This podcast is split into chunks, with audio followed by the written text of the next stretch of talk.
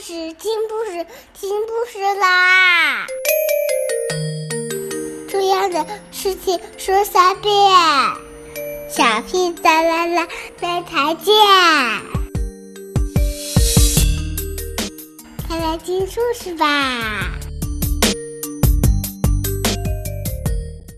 ！Hello everyone, today we'll continue to read Paddington.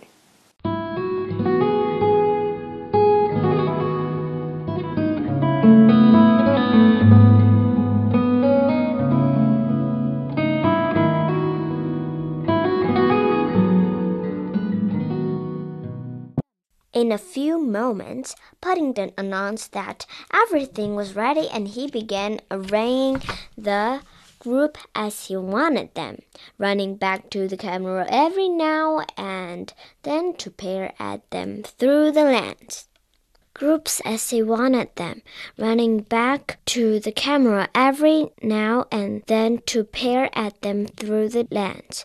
Because the camera was so near the ground, he had to put Mr. Brown crouching in a rather uncomfortable position behind Jonathan and Judy, with Mrs. Brown and Mrs. Bird sitting on either side. Although he didn't say anything, Paddington was a bit disappointed with the view through the camera. He could just recognize Mr. Brown because of his mistake, but the others were more difficult. Everyone seemed blurred, almost as if they were standing in a fog. It was strange, for then he took his head out of the clothes It was quite sunny outside.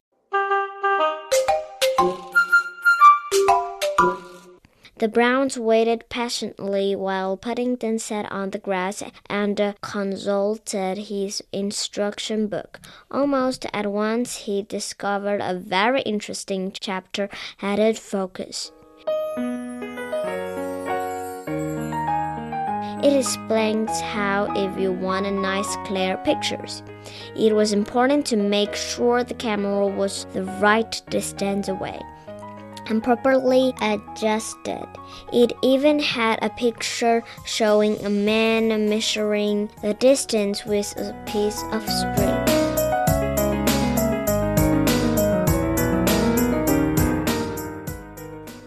Several minutes went by, for Paddington was rather a slow reader, and there were a number of diagrams to examine. I hope he's not too long, said Mr. Brown. I think I've got cramp coming on.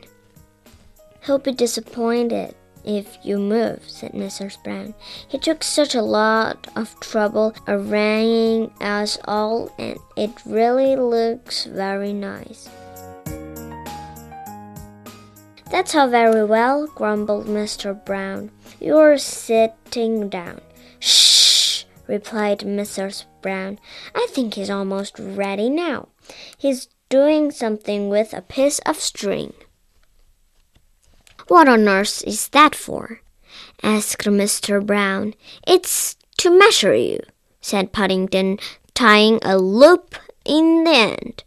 Well, if you don't mind, tested Mr. Brown, when he saw Paddington was up to. I'd much rather you tied the other end onto the camera instead of this end to my ear. The rest of his sentence disappeared in a gurgle as Paddington pulled the string tight. Paddington looked rather surprised and exclaimed the knot round Mr. Brown's ear with interest. I think I must have made a slip knot by mistake he announced eventually. Paddington wasn't very good at knots, mainly because having paws made things difficult for him.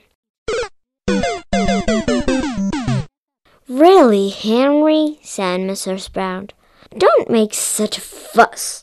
Anyone would think you'd been hurt. Mr. Brown rubbed his ear, which had gone a funny mauve color. It's my ear," he said, and it jolly well does hurt.